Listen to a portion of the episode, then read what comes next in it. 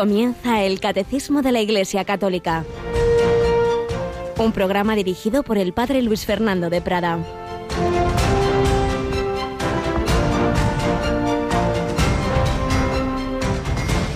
Como el Padre me ha amado, así os he amado yo.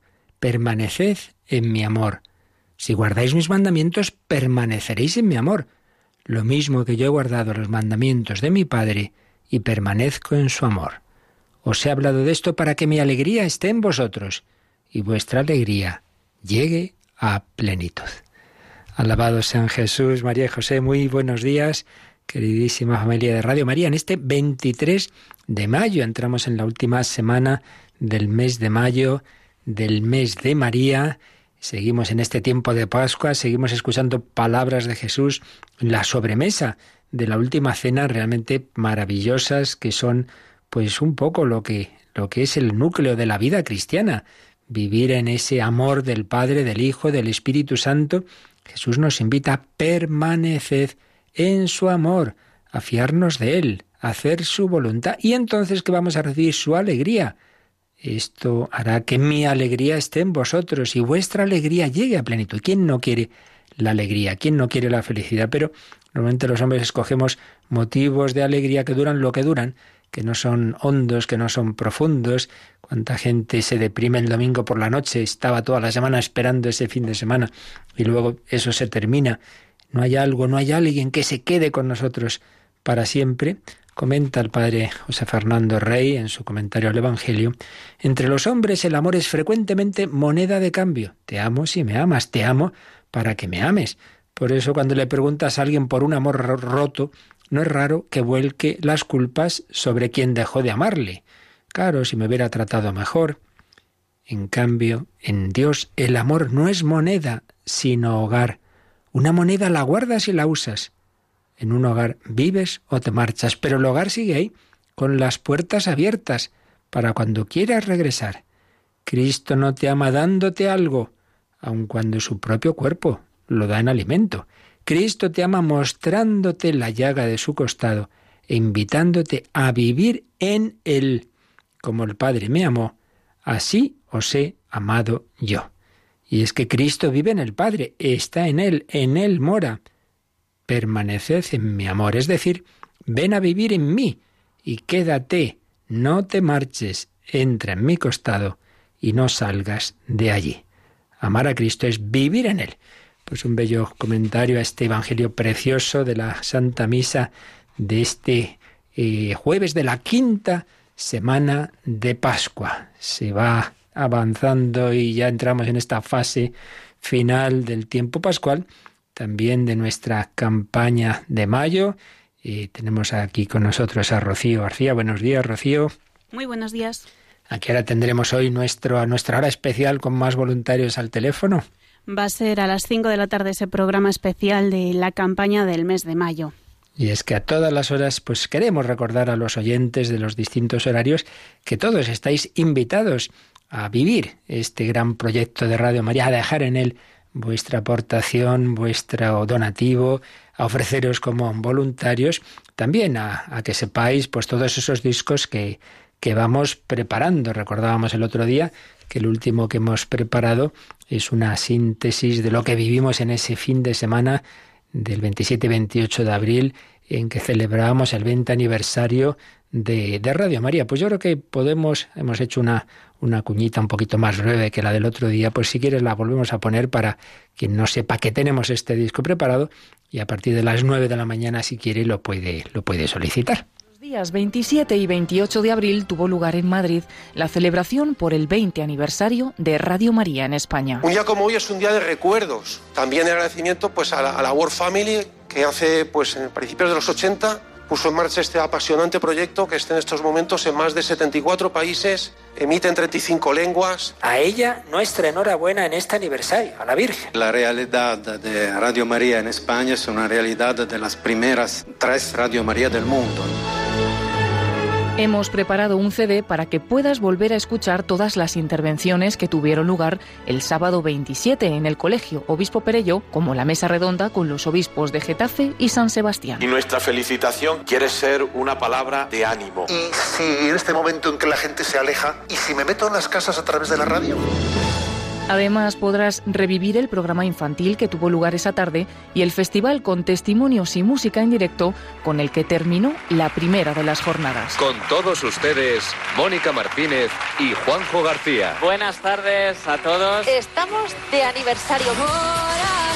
20 años agarrado a la mano de ella, ¿no? Y de Jesucristo. Lo que me encontré fue un sitio con otros voluntarios que enseguida se respira un ambiente de familia, nos cuidamos, nos queremos. Mi alma pequeña y dura se en el CD incluimos también los momentos de oración, entre ellos el rezo del Santo Rosario del día 27 de abril y las Eucaristías, la presidida el sábado 27 por el cardenal Carlos Osoro y la celebrada en el Cerro de los Ángeles, presidida por el obispo auxiliar de Getafe, Monseñor José Rico, en la cual Radio María se consagró al corazón de Jesús. Y tuyos queremos ser. Celebra con nosotros este aniversario de Radio María en España y pide el CD en el 91 822 8010 o a través de nuestra página web www.radiomaria.es. Muchas gracias a todos, feliz cumpleaños y disfrutad en este día.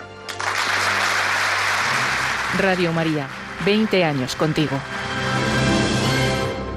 20 años contigo y los que el Señor y la Virgen quieran y nosotros pongamos nuestro granito de arena para que siga adelante este, esta historia de amor, para permanecer, permanecer en el amor de Cristo con María ellos nos llevan al Padre. Pues seguimos adelante conociendo lo que Jesús nos enseñó, que la Iglesia tiene sintetizado en el Catecismo y como siempre comenzando por, por testimonios de personas que han vivido esta doctrina heroicamente, como la Madre Teresa de Calcuta.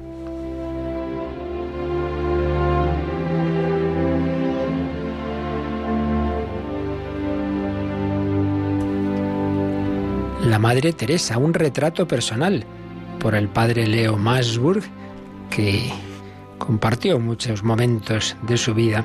Y recordábamos el otro día dos frases que solía decir la Madre Teresa cuando le hablaban de cosas malas de los demás.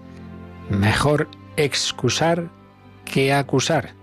Mejor excusar que acusar. Y si juzgas a alguien, no tienes tiempo de amarle. Si juzgas a alguien, no tienes tiempo de amarle. Pues bien, Sigue contando Padre Leo, en una ocasión hablando con una familia de Calcuta. La, la madre de familia le decía, Madre Teresa, ¿no podría ayudarnos? Calcuta es muy corrupta. No hay forma de conseguir nada si no es mediante sobornos. Quería un tema con la administración y se encontraba con esa corrupción. A eso la Madre Teresa respondía, sí, tienen gente estupenda, nos han apoyado mucho en lo relativo a nuestros niños. A la joven aquella respuesta no le satisfizo y volvió a la carga. Madre Teresa, la gran mayoría de la gente de Calcuta lo único que busca es dinero. Por segunda vez, la Madre Teresa intentó introducir una nota esperanzadora y habló de la costumbre hindú de poner siempre un puñado de arroz en la puerta para los pobres. La joven se ponía furiosa. Madre Teresa, ¿cuándo va usted a despertar? Calcuta es un infierno de corrupción. Siguieron unos segundos de tenso silencio. La Madre Teresa miró a la joven a los ojos y le dijo en tono calmado, Sé perfectamente que hay corrupción en Calcuta, pero también sé que hay cosas buenas. Y yo he decidido fijarme en las cosas buenas.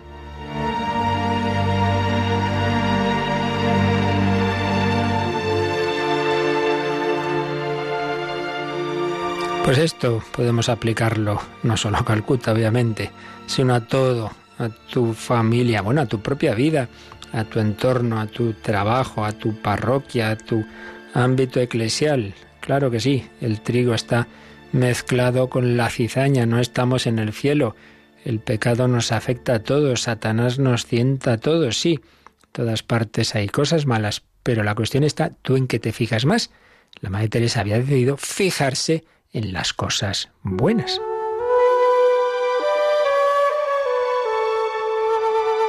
Sin embargo, no era tan ingenua como para no ver el mal. Era una actitud deliberada, una determinación consciente de vivir en el amor y la esperanza. Y también una decisión muy consciente de creer en la bondad de la gente. Esto mismo recuerdo lo decía mucho el fundador de Ayuda a la Iglesia Necesitada, el padre Berenfried van Straten, que toda su gran obra, que fijaos lo que se ha desarrollado ahora es Fundación Pontificia, que hace un bien inmenso, pues se basaba en dos certezas, que Dios y los hombres son mucho más buenos de lo que creemos. Dios, por supuesto, infinitamente, pero también los hombres. Muchas veces nos fijamos en lo malo y quizás esa persona que ha actuado mal, pues es que estaba en esas circunstancias y siempre le habían tratado mal y cuando alguien empieza a mostrarle el camino del amor, saca lo mejor de sí mismo. Sí, fijémonos en lo bueno y creamos en la bondad de la gente. Las hermanas solían decir en broma que la Madre Teresa excusaría al mismo diablo. Una y otra vez insistía en que uno no debería escuchar historias negativas sobre nadie, sino que es mucho mejor rezar por ellos. En una ocasión comentó, hay un pecado del que nunca me he tenido que confesar, el de juzgar a alguien. Sin duda había aprendido la lección a fondo ya de su madre, una lección que su madre había enseñado a sus tres hijos en Skopje. En casa, cuando los niños criticaban a algún profesor, la madre cortaba la luz y les explicaba muy brevemente, no estoy dispuesta a pagar la luz a niños que hablan pestes de la gente. Curiosa manera de educarles en no criticar, apagar la luz cuando los niños hablaban mal de los profesores. Pues pidamos al Señor esa actitud, ese ver lo positivo, ese no juzgar, ese creer en la bondad de las personas.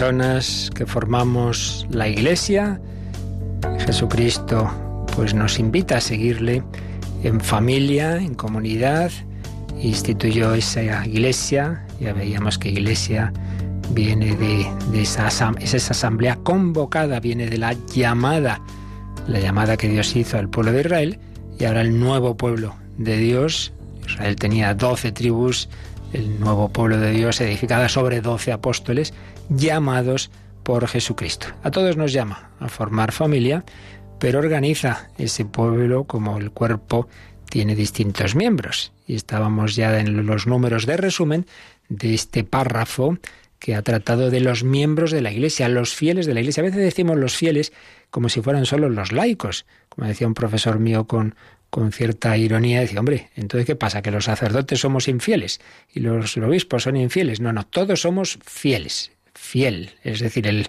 que quiere, el que cree a Jesucristo, el que se fía de él, el que, el que quiere ser fiel a él. Todos fieles, pero puede ser fiel laico, fiel pastor, fiel religioso o consagrado.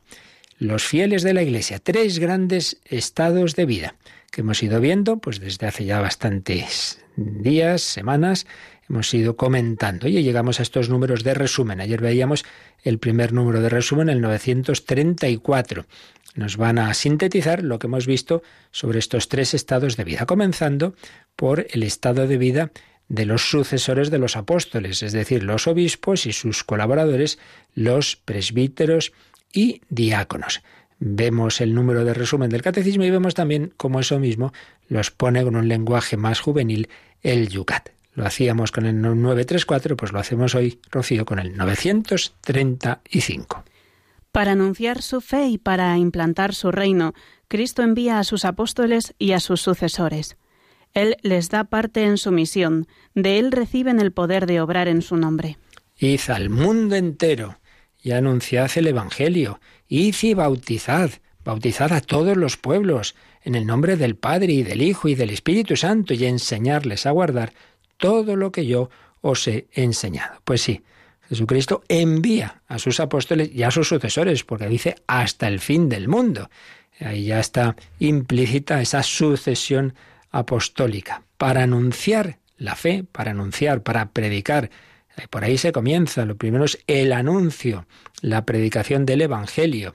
Aquellos que lo aceptan, pues dejan que vaya Jesucristo reinando en ellos. Por eso dice, para anunciar su fe y para implantar su reino. Venga a nosotros tu reino. Sí, yo quiero ser de Cristo, yo quiero consagrarme a Él. Precisamente el bautizo, el, bautismo, el yo te bautizo, quiere decir yo te consagro al Padre, al Hijo, al Espíritu Santo. Tú ya no eres tuyo, tú eres de Dios. Sí, sí, yo quiero dejarme consagrar, yo quiero ser del Señor, yo quiero que Dios reine en mí. Y obviamente no es algo interiorista, intimista, sino si reina en ti, pues a través de ti quiere transmitir ese mismo amor a los demás. En esto conocerán que sois mis discípulos, en el amor que os tendréis unos a otros. Entonces esto debería ser eh, como una especie de mancha de aceite sano, pues que se va extendiendo. Mi corazón, mi familia, mis amigos, mis vecinos, mi parroquia, siempre con las limitaciones en esta vida, que, que nada ni nadie es perfecto, pero ciertamente si dejamos que el Espíritu Santo nos vaya transformando, pues uno nota, claro que lo nota, esa diferencia en las personas, en las familias, en las civilizaciones, claro que se nota, claro que se nota. Como estamos en, en tiempos de, de, tan, de cultura dominante anticatólica, pues nos podemos creer las leyendas negras y nos olvidamos de cómo precisamente la civilización edificada sobre la fe cristiana, pues es la que más ha avanzado en humanidad, en esos derechos humanos, en ese respeto a los débiles, lo cual, claro, se está perdiendo ahora cuando también se pierden esas raíces cristianas.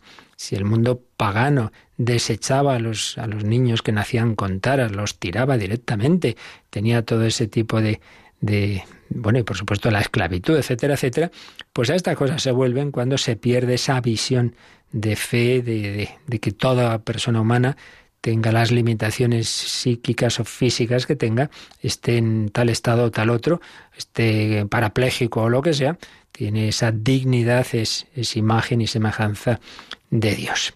Para anunciar su fe y para implantar su reino, Cristo envía a sus apóstoles y a sus sucesores. Él les da parte en su misión. Como el Padre me envió, así os envío yo. El que a vosotros escucha, a mí me escucha. ¿Veis? Esta es, esta es la cadena, digámoslo así. El Padre envía al Hijo. El Padre y el Hijo envían al Espíritu Santo. El Padre, el Hijo y el Espíritu Santo envían a los apóstoles. Apóstol significa enviado. El primer apóstol es el Hijo.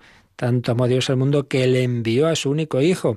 El segundo apóstol es el Espíritu Santo. El Padre y el Hijo envían al Espíritu Santo, siempre por supuesto, pero que se derrama de una manera muy especial desde Pentecostés. Sí, son los enviados, los apóstoles divinos, pero que actúan a través de los humanos. Dios siempre pide colaboración, no es un mal educador que da todo hecho a los niños, no, pide colaboración. Entonces el Señor pide nuestra colaboración. Os haré pescadores de hombres. Tú necesitas mis manos, mi trabajo, que otro descanse. Él les da parte en su misión. Id al mundo entero. Pero ¿cómo voy a hacer yo esta misión? Yo te haré pescador de hombres. No tengas miedo, tranquilo. Tú pon de tu parte, tú echa la, echa la red. Luego ya que los peces entren a la red o no, eso ya es más cosa mía. Y la última frase dice, de él, de Jesús, reciben el poder de obrar en su nombre de Él. Reciben el poder de obrar en su nombre. Tomad, comed, esto es mi cuerpo. Haced esto en memoria mía. De Él recibimos ese poder hacer esto, esto mismo, en memoria mía, con mi fuerza, con mi poder. Recibid el Espíritu Santo. A quienes perdonéis los pecados les quedan perdonados.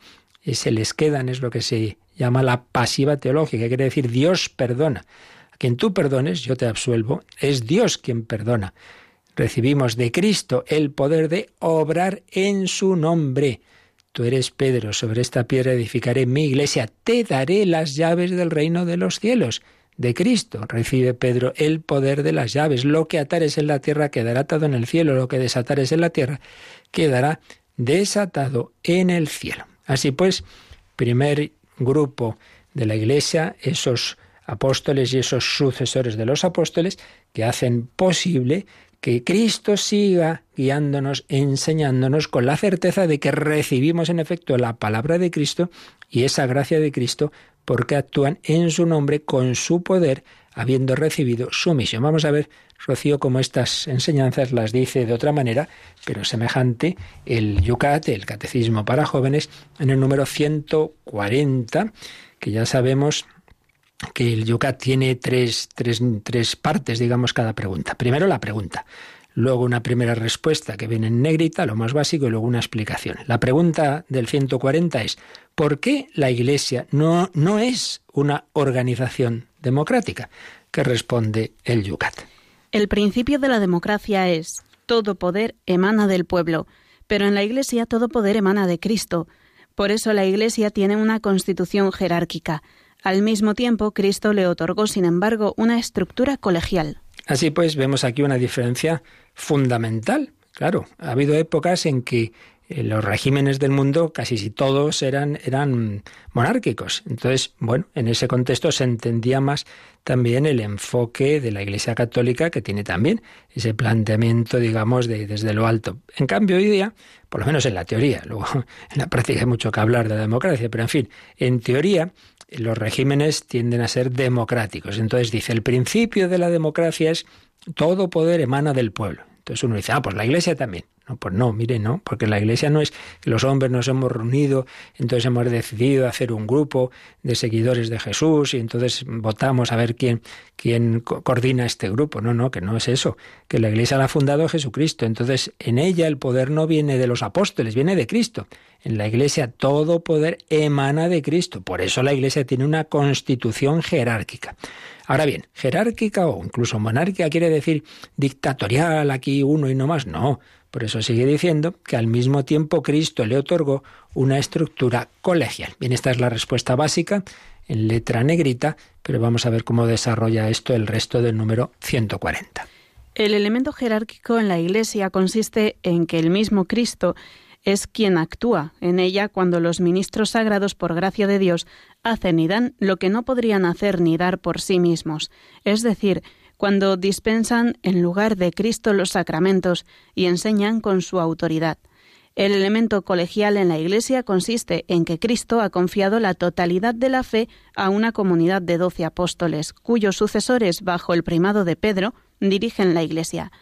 Partiendo de este enfoque colegial, los concilios son un elemento irrenunciable de la Iglesia, pero también en otros órganos colegiados de la Iglesia, en sínodos y consejos, pueden fructificar la multitud de los dones del Espíritu y la universalidad de la Iglesia de todo el mundo. Pues ya veis aquí se unen estos dos aspectos. En primer lugar, ciertísimamente es clave ese elemento jerárquico que ya hemos visto en qué consiste y que es algo muy importante, que es realmente el mismo Jesucristo quien actúa en ella. ¿Cuándo? Cuando los ministros sagrados, por gracia de Dios, hacen y dan lo que no podrían hacer ni dar por sí mismos. ¿Y esto cuándo es?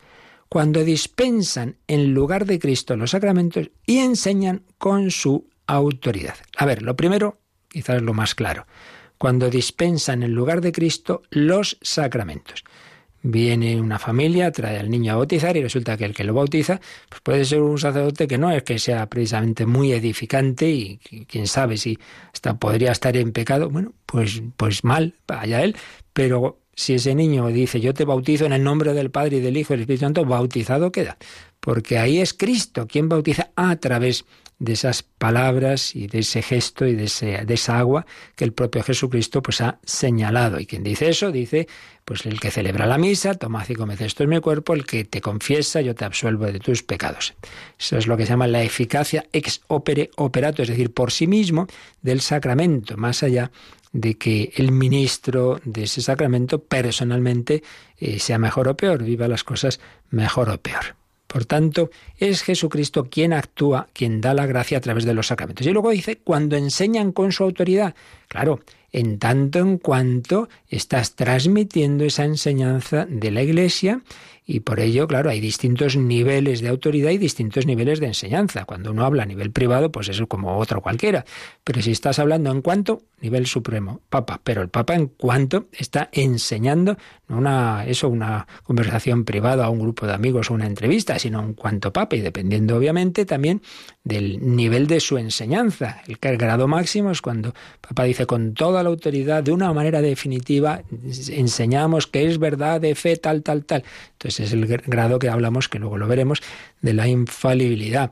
De ahí para abajo, pues claro, va bajando los niveles y por tanto la certeza. Pero ciertamente cuando la jerarquía de la Iglesia, el Papa, los obispos en comunión con él y lo que transmitimos los sacerdotes en comunión con toda esa doctrina de la Iglesia que tenemos sintetizada en obras como sobre todo es el catecismo, en tanto en cuanto yo enseño eso, pues no son mis opiniones personales. Esto es muy importante porque lamentablemente muchas pues veces tendemos dentro de la propia iglesia, bueno, sí, la iglesia dice esto, pero yo digo, bueno, pero vamos a ver, usted aquí quién le ha puesto aquí? Usted le ha ordenado un obispo, ¿no? Usted cree en la iglesia católica, si no, pues sálgase, ¿no? Y haga pues lo que hizo Lutero. Hay una obrita muy interesante de un profesor universitario, Christopher Derrick, inglés, se titula Huid del escepticismo. Es sobre la, la educación, sobre la universidad, la verdad es que es una joyita, es una cosita pequeñita, una obrita chiquitita, pero, pero que no, no tiene desperdicio. Y, y en ella se hace una alusión a este tema que lamentablemente con, con frecuencia ocurre, ¿no? de que dentro, el que es inglés y claro, conoce pues, todo ese mundo y conoce la conversión de, de personas como John Henry Newman, eh, este, eh, ay madre mía, Tolkien ya era católico desde pequeño, ¿no? Pero eh, Chesterton no me salía, bueno, pues habla de cómo, por desgracia, muchas veces se encuentra uno, personas que se dicen católicas, pero luego pues no están en comunión con la doctrina de la Iglesia Católica. Entonces os leo algunos párrafos que él, como, como laico y, y, simplemente desde una perspectiva, digamos, intelectual, nos dice, es una responsabilidad intelectual importante usar las palabras en su sentido público y generalmente aceptado, o acompañarlas de una explicación cuando eso no es así. Pues bien, la palabra católico tiene un significado público generalmente admitido que comprende dos elementos, dos elementos. El primero es jurídico o canónico. Se refiere a la relación formal entre un individuo y una institución visible, relación que lo distingue de un apóstata o de alguien que esté excomulgado. Pero se va a fijar más en un segundo eh, sentido. La fe de un individuo en cuanto acepta una determinada autoridad, en cuanto que ésta enseña con la voz de Dios y no con la voz de los hombres. Ahí está el corazón del significado de la palabra. Ha sido necesario recordar que la enseñanza de la Iglesia no coincide con las ideas dominantes en cada momento entre los eclesiásticos. Tampoco coincide con las ideas que están de moda entre los miembros de la inteligencia, la gente que se cree muy lista, que eligieron llamarse católicos. La palabra católico es un término objetivo. Entonces no puede uno decir, em, creo que la Iglesia católica enseña con la voz de Dios y a la vez, pero no puedo seguir a la Iglesia cuando enseña tal o cual cosa. Pero vamos a ver, si usted dice que es católico, lo que está diciendo es que cree que la, Iglesia eh, enseña con la voz de Dios, que ha sido instituida por Cristo, que tiene esa su autoridad, pero se añade. Pero en tal punto no estoy de acuerdo, es que eso, es un absurdo lógico. El nombre que se da tradicionalmente a esta selectividad de doctrinas es el de herejía, que significa precisamente selectividad, y que es la palabra más claramente antitética de la palabra católica. Católico. Es un abuso del lenguaje llamar algo catolicismo, a no ser que se pueda reconocer en ello la misma religión a la que se convirtió Newman, la misma religión que Santo Tomás exploró con tanta profundidad, que San Agustín trajo a Canterbury, que los apóstoles predicaron después del primer Pentecostés, una religión que se ha desarrollado durante ese periodo de tiempo tan largo, pero que no ha cambiado. Es lógicamente posible que haya quien la considere falsa y por tanto la repudie. Bueno, pero es importante anotar que estará haciendo exactamente lo mismo si niega la doctrina claramente definida por la Iglesia en algún punto. Puede quizás estar de acuerdo con la Iglesia en todo lo demás. Pero su acuerdo en ese caso será de tipo coincidencial o selectivo. Habrá rechazado la idea central que define al catolicismo y que lo distingue de un cristianismo vago y generalizado, a saber, la idea de que la Iglesia, que no debe confundirse con eclesiásticos que forman parte de ella, la idea de que la Iglesia habla con la voz de Dios. Si yo soy católico, a decir que yo creo que la Iglesia habla con la voz de Dios. Entonces estoy de acuerdo con tales puntos de doctrina sí, con otros no. O sea que usted no está de acuerdo con la voz de Dios. Es que es un absurdo lógico. Entonces, dice que, claro, que, que, eso es una contradicción. Eh, si alguien planteara un punto de vista que comportara la idea de que la Iglesia Católica había malinterpretado radicalmente la religión cristiana durante 20 siglos, comprendida su naturaleza y finalidad, entonces podríamos debatir esa interpretación en su valor histórico y teológico. Pero lo que no podemos hacer, si tenemos un mínimo respeto por el lenguaje, es llamar católico a quien mantenga eso y no porque lo diga el Papa, sino porque lo dice el diccionario. Pues creo que es muy de sentido común lo que nos dice aquí Christopher Derrick. Oiga, Usted puede ser cristiano en un sentido amplio, puede ser evangélico, protestante, lo que sea, entonces que, le, que sigue a Jesús, que cree en que Jesús es el Hijo de Dios, que lee el Nuevo Testamento, que lo interpreta como a usted le parece. Bueno, pero si es católico, usted cree que Cristo ha fundado una iglesia a través de la cual nos garantiza la interpretación asistida por el Espíritu Santo de su palabra y la comunicación de su gracia a través de los sacramentos. Esto es lo esencial de esa fe católica. Entonces decir, soy católico, pero, pero, pero bueno, yo no hago mucho caso a lo que dice la doctrina de la Iglesia, en esto no estoy... Oiga, pero es que esto no tiene sentido, como dice Derrick, no porque lo diga el Papa, sino porque lo dice el diccionario. Bueno, pues pedimos al Señor que aumente nuestra fe y no extrañarnos, por un lado, de las persecuciones que siempre ha habido y habrá a la Iglesia, ni tampoco de las crisis internas. Y ya el primer grupo de los doce apóstoles tenía sus peleas, tuvo su primer papa que como persona privada pues fue débil y negó, y no digamos la traición de Judas, pues no tenemos que extrañarnos, mucho menos escandalizarnos de las crisis internas, sino cada uno dará cuenta a Dios de sí mismo. Con mucho ánimo, con mucha esperanza, sabemos que es la iglesia que ha fundado Jesucristo, como canta esta canción, canta Nana y Alfonso, esta canción del padre Gonzalo Mazarrasa.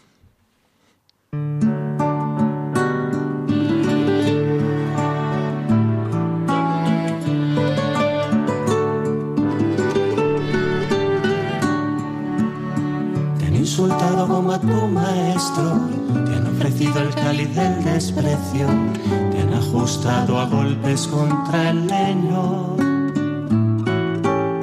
Te han acusado de lo que no has hecho, te han exigido lo que no hay derecho y te han pisado el rostro contra el suelo. Por eso,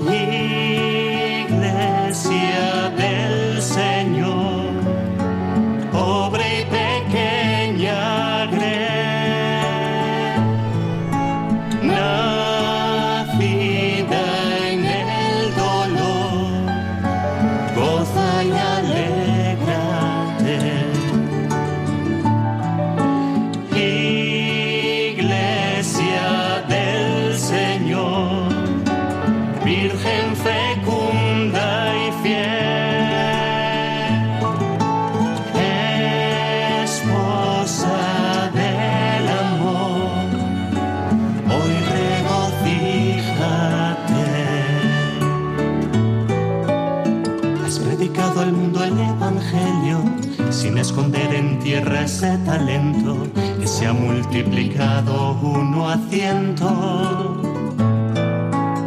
Has perdonado el odio y en silencio te has sacudido el polvo del desierto, convirtiendo en amor en sufrimiento. Por eso,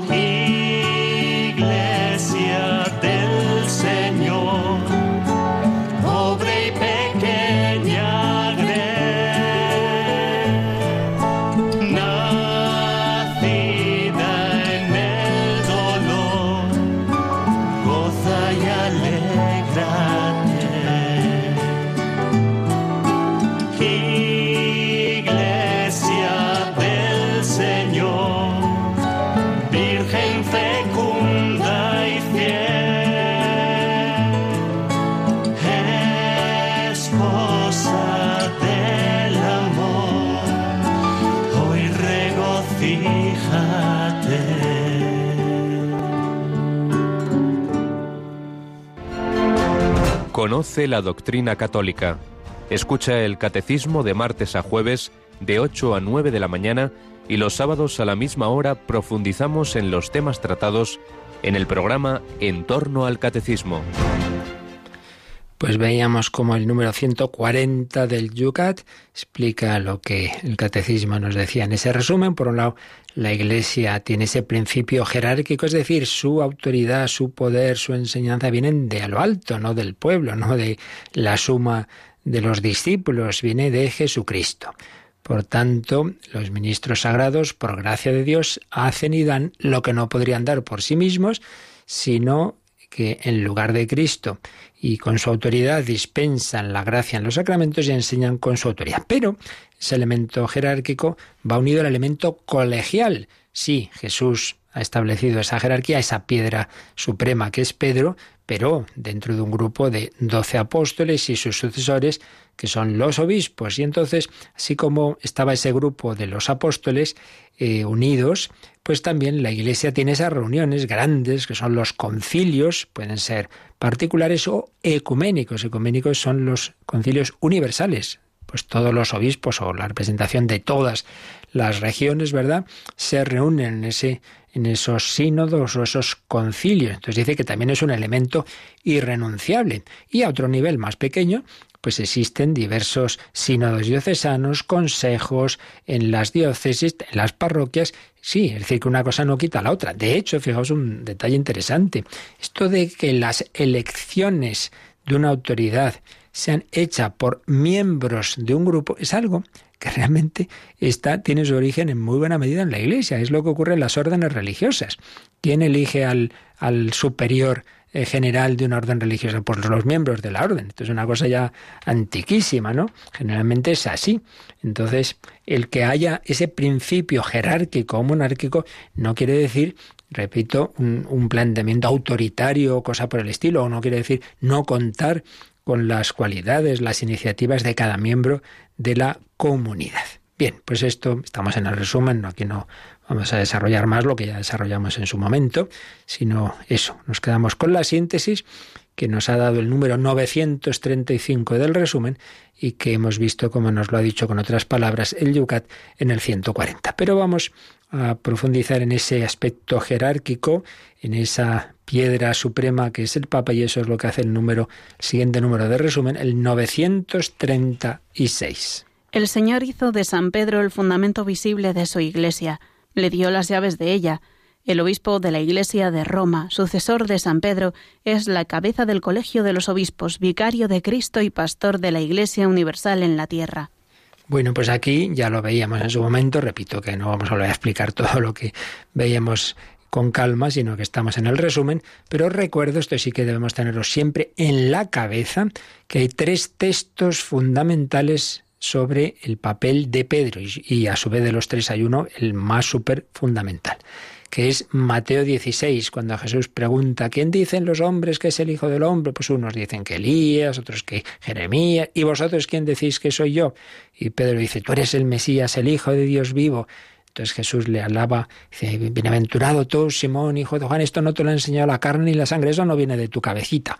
No, no, eso te lo ha iluminado mi Padre que está en los cielos. Y yo a mi vez te digo, Tú eres Pedro, sobre esta piedra edificaré mi iglesia, las puertas del abismo no podrán contra ella, te daré las llaves del reino de los cielos, lo que ates en la tierra quedará todo en el cielo, lo que desates en la tierra quedará desatado en el cielo. Es el texto fundamental sobre este principio jerárquico y petrino de la Iglesia. Mateo 16, no lo olvidemos, fundamental.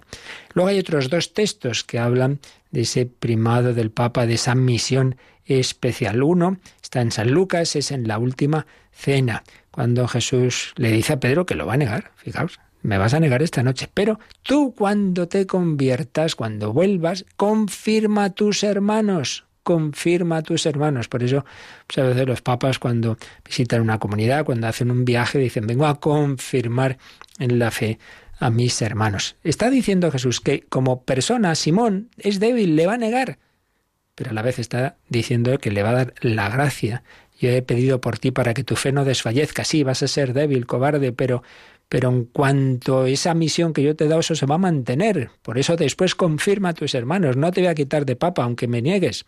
Y es lo que vemos también en el último texto, el final del último Evangelio. San Juan, capítulo 21, Simón, hijo de Juan, ¿me amas más que esto? Sí, Señor, tú sabes que te amo. Pues si me amas, pastorea a mis corderos, pastorea a mis ovejas. Tres textos fundamentales en los que vemos lo que dice aquí el catecismo, que el Señor hizo de San Pedro el fundamento visible de su iglesia. ¿Por qué dice visible? Hombre, porque el fundamento invisible es Él. En la iglesia yo no voy porque el Papa me caiga bien o mal, voy por Jesucristo, no faltaría más. Pero el Señor ha hecho una comunidad visible, no es una cosa así interiorista, invisible, individualista, cada uno a su aire, eh, se relaciona con ese Jesús, mi Jesús, que nombre que no que tu Jesús sí, eso sí, pero tu Jesús es el Jesús que ha fundado una comunidad visible. Es muy cómodo ser muy bueno yo con Jesús y, y prescindir de los demás. No, no, no, no. El Señor quiere que vivamos y convivamos en la iglesia. Entonces, esa iglesia es visible y tiene una unidad visible y unos fundamentos visibles de unidad. ¿Cuáles son esos fundamentos? Bueno, pues en la diócesis es el obispo y en la Iglesia Universal es el Papa. Y esto es así. Ese es el fundamento visible, perpetuo y visible. Es decir, en cuanto exista esta, este mundo, pues este, existirá la Iglesia hasta el fin de los tiempos. Las puertas del abismo no podrán contra ella y siempre va habrá un, fundamento visible de unidad. Luego hay otros fundamentos de, unidad de otro tipo, la Eucaristía, que todos recibimos la misma Eucaristía, el mismo Jesús, nuestra Madre la Virgen María, que nos une, la fe que profesamos, el mismo credo, etcétera, etcétera. Pero está ese fundamento visible jerárquico. El Señor hizo de San Pedro el fundamento visible de la Iglesia, le dio las llaves de ella. Yo te daré las llaves, es un signo, ¿no? De autoridad, de poder y luego, pues, resume aquí el catecismo distintas expresiones de la teología y lo hace con palabras del Código de Derecho Canónico, diciendo ¿Quién es el Papa? Bueno, pues es el que ha sido elegido como sucesor de Pedro en el lugar en que murió, que fue Roma. Por eso, el Papa es obispo de la Iglesia de Roma, sucesor de San Pedro cabeza del colegio de los obispos. Hemos dicho que hay un colegio, eran los doce y sus sucesores, todos los hoy día miles de obispos, bueno, pues la cabeza de ese colegio de los obispos. Vicario de Cristo. El vicario es el que está en lugar de otro. Bueno, es el vicario supremo, porque también el obispo es vicario de Cristo en su diócesis y el sacerdote es vicario de Cristo en cuanto el que se le acerca, pues va a él en cuanto que representa a Cristo y le pide el perdón de sus pecados, la Eucaristía, etcétera. Pero el vicario supremo de Cristo por excelencia es, es el Papa. Decía Santa Catalina de Siena, lo ya tenía otra expresión cariñosa, es el dulce Cristo en la tierra. Pues uno tiene que ir con visión de fe. Entonces, humanamente me gustará más o menos tal papa, tal otro, el estilo de Pío XII, de Juan XXIII, de, Pablo VI, de Juan Pablo I, de Juan Pablo II, de Benedicto XVI, de Papa. Bueno, muy bien, pero eso no es lo importante. Lo importante es que yo busco a Jesucristo, es vicario de Cristo y pastor de la Iglesia Universal. Pastorea a mis ovejas, pastor de la Iglesia Universal en la tierra. Es la síntesis que nos hace el número 936 sobre el sucesor de San Pedro. Vamos a ver qué nos dice sobre esto el Yucat. Vamos al número 141. Vamos a ver. Nos fijamos en la pregunta que hace, que es esta. ¿Cuál es la misión del Papa? Y la primera respuesta, Rocío, ¿cuál es? Como sucesor de San Pedro y cabeza del colegio episcopal, el Papa es el garante de la unidad de la Iglesia tiene la potestad pastoral suprema y es la autoridad máxima en las decisiones doctrinales y disciplinares. Bien, pues es el párrafo básico, sucesor de Pedro, cabeza del colegio episcopal, lo mismo que hemos visto en el catecismo, garante de la unidad de la Iglesia, también lo hemos visto, y añade que tiene la potestad pastoral suprema y es la autoridad máxima en las decisiones doctrinales y disciplinares y a ver cómo lo sigue desarrollando el Yucat. Jesús otorgó a Pedro una primacía única entre los apóstoles. Esto le convirtió en la autoridad suprema de la Iglesia primitiva. Roma, la iglesia local al frente de la cual estaba Pedro y el lugar de su martirio, se convirtió después de su muerte en la orientación interior de la iglesia naciente. Toda comunidad debía estar de acuerdo con Roma. Esta era la regla de la fe recta, plena y apostólica. Hasta nuestros días todo obispo de Roma, como Pedro, es el supremo pastor de la Iglesia cuya verdadera cabeza es Cristo. Solo en la fundación Solo en esta función es el Papa el vicario de Cristo en la tierra. Como autoridad suprema pastoral y doctrinal, vela por la transmisión auténtica de la fe. Si es necesario, debe retirar el permiso de enseñanza o suspender a ministros ordenados en casos de faltas graves en su ministerio, en cuestiones de fe y moral. La unidad en cuestiones de fe y moral, que está garantizada por el magisterio, al frente de la cual está el Papa, constituye una parte de la capacidad de resistencia y del atractivo de la Iglesia católica. Bien, pues como veis, este, este desarrollo es un poquito más largo que los anteriores y muy interesante. Pasa que no vamos a explicar esto porque ya lo explicamos en su momento y aquí estamos en, en la síntesis, ¿no? Pero, por un lado, primera idea, que esta fue una eh, una certeza que, uno ve la historia de la Iglesia y desde el principio está, ¿eh? desde los primeros padres tienen esa conciencia de que si hay dudas, oye, que es que en las Galias dicen esto, dicen lo otro, no, no, la certeza la tenemos en Roma, pero ya digo, desde, desde muy del principio hay esa certeza de que esa primacía que en los Evangelios está claro que tiene Pedro, eh, se transmite en el sucesor de Pedro que es el sucesor de ese obispo de Roma, donde murió Pedro. No porque, como alguno ha podido pensar, Roma fuera la capital del imperio. Sí, hombre, un imperio que perseguía a los cristianos. Ya me dirás tú por qué. Iba a ser desde esa perspectiva, no tiene nada que ver. Sino porque ahí es donde Pedro muere y donde pues eligen a su sucesor y hay esa certeza de que en esa sucesión apostólica eh, es con los poderes que había recibido Pedro. Entonces, hay cosas que Jesús dice a todos los apóstoles. El que a vosotros escucha, a mí me escucha. A quienes perdonen los pecados les quedan perdonados. Eso es a todos. Pero hay otras que son solo a Pedro. Sobre todo lo que os he dicho, esos tres textos, particularmente Mateo 16. A ti, tú, tú, tú eres Pedro. Si están los demás delante, pero no se lo dice a todos. Tú eres Pedro. Sobre esta pera edificaré mi iglesia, te daré las llaves del reino de los cielos. Eso solo se lo dice a Pedro. Eso es lo que se llama la primacía, el primado porque el Señor ya conoce cómo somos. Y ni entre doce se ponían de acuerdo. Siempre al final tiene que haber una persona, una última palabra, que en este caso es una palabra asistida por el Espíritu Santo y con esa autoridad de Jesucristo. Entonces, primacía de Pedro, primacía de la Iglesia de Roma. Por eso dice toda comunidad, desde el principio de la historia de la Iglesia, debía estar de acuerdo con Roma. Esta era la regla de la fe recta, plena, apostólica. Por eso ese símbolo, ese credo que decimos, el credo corto que llamamos símbolo de los apóstoles, era el credo que había en, esa iglesia de Roma, en una síntesis que se hizo ¿no? de, de la fe. Hasta nuestros días, el obispo de Roma, Pedro, es el supremo pastor de la iglesia, cabeza, cuya verdadera cabeza es Cristo, evidentemente. La cabeza invisible es Jesucristo, pero la cabeza visible es el sucesor de Pedro, vicario de Cristo en la tierra, vicario supremo, como autoridad suprema, pastoral y doctrinal, vela por la transmisión auténtica de la fe. Y por eso termina este número diciendo que si alguien en la iglesia, mm, está siendo ministros de la iglesia, siendo sacerdotes, siendo obispos, decimos cosas contrarias a esa fe, claro, pues el Papa dice, oiga, no, no, que, los fieles van a usted pensando que lo que enseña es la doctrina católica no es verdad y por eso, lógicamente, está esa autoridad del Papa. Lo que atares en la tierra quedará atado en el cielo, lo que desatares. Dicen los expertos que ese atar, desatar es el lenguaje, el lenguaje en el lenguaje semítico de los rabinos significaba dos cosas. La última palabra doctrinal y también la autoridad disciplinar. Es decir, no, pues usted no es miembro de esta comunidad.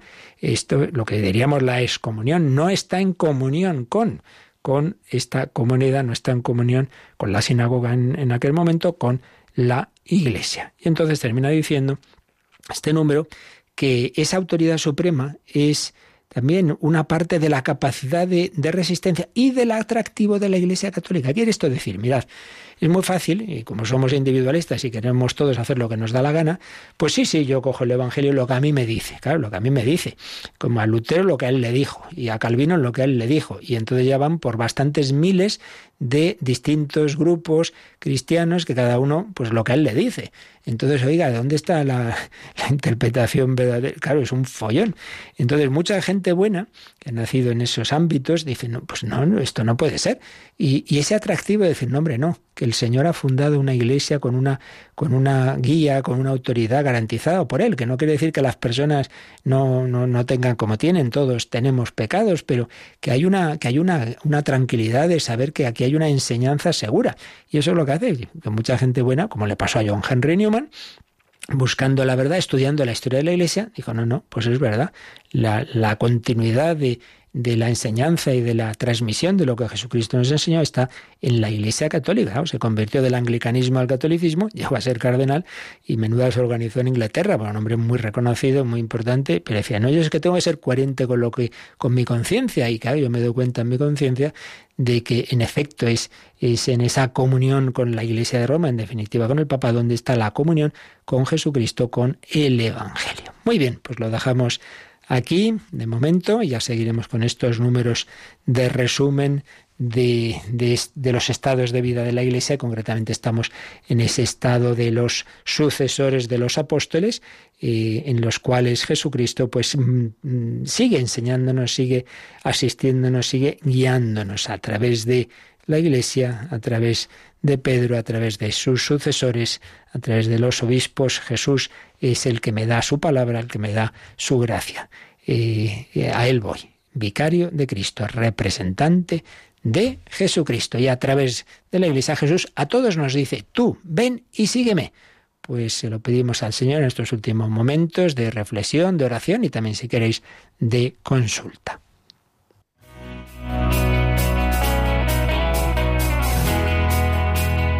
Participa en el programa con tus preguntas y dudas. Llama al 91005 9419. 91005 9419.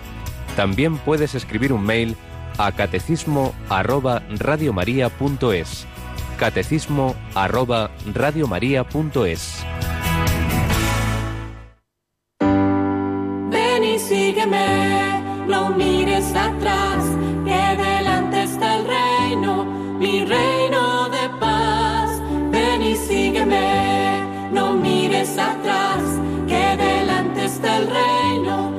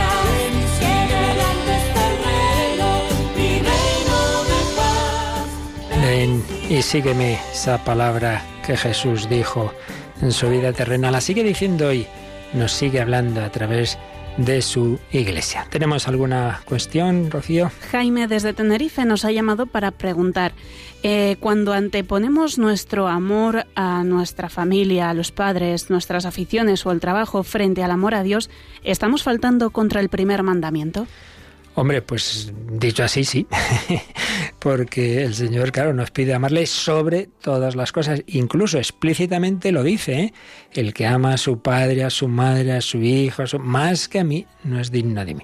Otra cosa es eh, juzgar esto por el sentimiento. Hay personas que en esto se arman lío y dicen, no, pues yo es que, claro, yo siento el amor a mis hijos de una manera, claro, muy, muy fuerte y cambio no siento igual el amor de Dios. Bueno, vamos a ver que no podemos poner un termómetro, me pongo el termómetro del amor, entonces, claro, noto enseguida, porque es, claro, está ahí es la sensibilidad, ¿no? Del, del, amor en la familia y tal, y en cambio el amor de Dios no siempre se... Hay veces que sí, que Dios da una consolación, que se siente mucho, pero otras veces que no. Entonces, no hay que ser tampoco fácil en juzgar eso. Realmente cuando se ve si alguien pone a Dios por encima, pues voy a poner un ejemplo que este es muy habitual. Un, un joven, un hijo, pues ve que Dios le llama a una vocación sacerdote, religiosa, lo que sea, ¿no? Y ve que a lo mejor, pues por desgracia, muchas veces ocurre, y hoy día más que en otros tiempos quizá, que los padres se oponen y que hoy qué disgusto, que no sé qué. Bueno, pues si realmente está discernido, si, si no es cabezonería, si es cosa de Dios y intentándolo hacer con la mayor caridad posible. Y sin embargo dice, bueno, pues yo lo siento, pero, pero Dios está por delante, como Jesús cuando se quedó en el templo, ¿no? No sabíais que debía estar en la casa de mi padre. Entonces ahí se nota que pone a Dios por encima del amor paterno. Pero le cuesta, puede sentir muchísimo ese dolor. Le pasó a Santa Teresa. Su padre no le hizo gracia que se fuera al convento, su padre viudo, la quería mucho. Y dice Santa Teresa que se le descoyuntaban los huesos cuando, cuando se iba de casa al, al convento. Es decir, que uno puede sentir, sentir más el amor humano que el divino y sin embargo estar poniendo a Dios por encima. Por tanto, la respuesta es que en efecto, dicho como nos lo ha dicho comunicante, pues, pues sí, sería faltar ese, pero que tampoco pensemos que eso se mide porque yo siento eh, más el amor de, mis familiares que el amor de Dios. No, se nota en cómo actúa uno, ¿no? Si uno está dispuesto a poner a Dios por encima de todo, aunque le cueste. Muy bien, pues sí, estas son las cosas que, que siempre tenemos que, si las tenemos las dudas, pues plantearlas y no quedarnos con ellas. Pedimos al Señor su bendición para vivir este día, para vivir eh, este jueves en el amor de Jesucristo. El jueves instituyó la Eucaristía, instituyó el sacerdocio. Haced esto en memoria mía. La bendición de Dios Todopoderoso, Padre, Hijo y Espíritu Santo, descienda sobre vosotros. Alabado sea Jesucristo.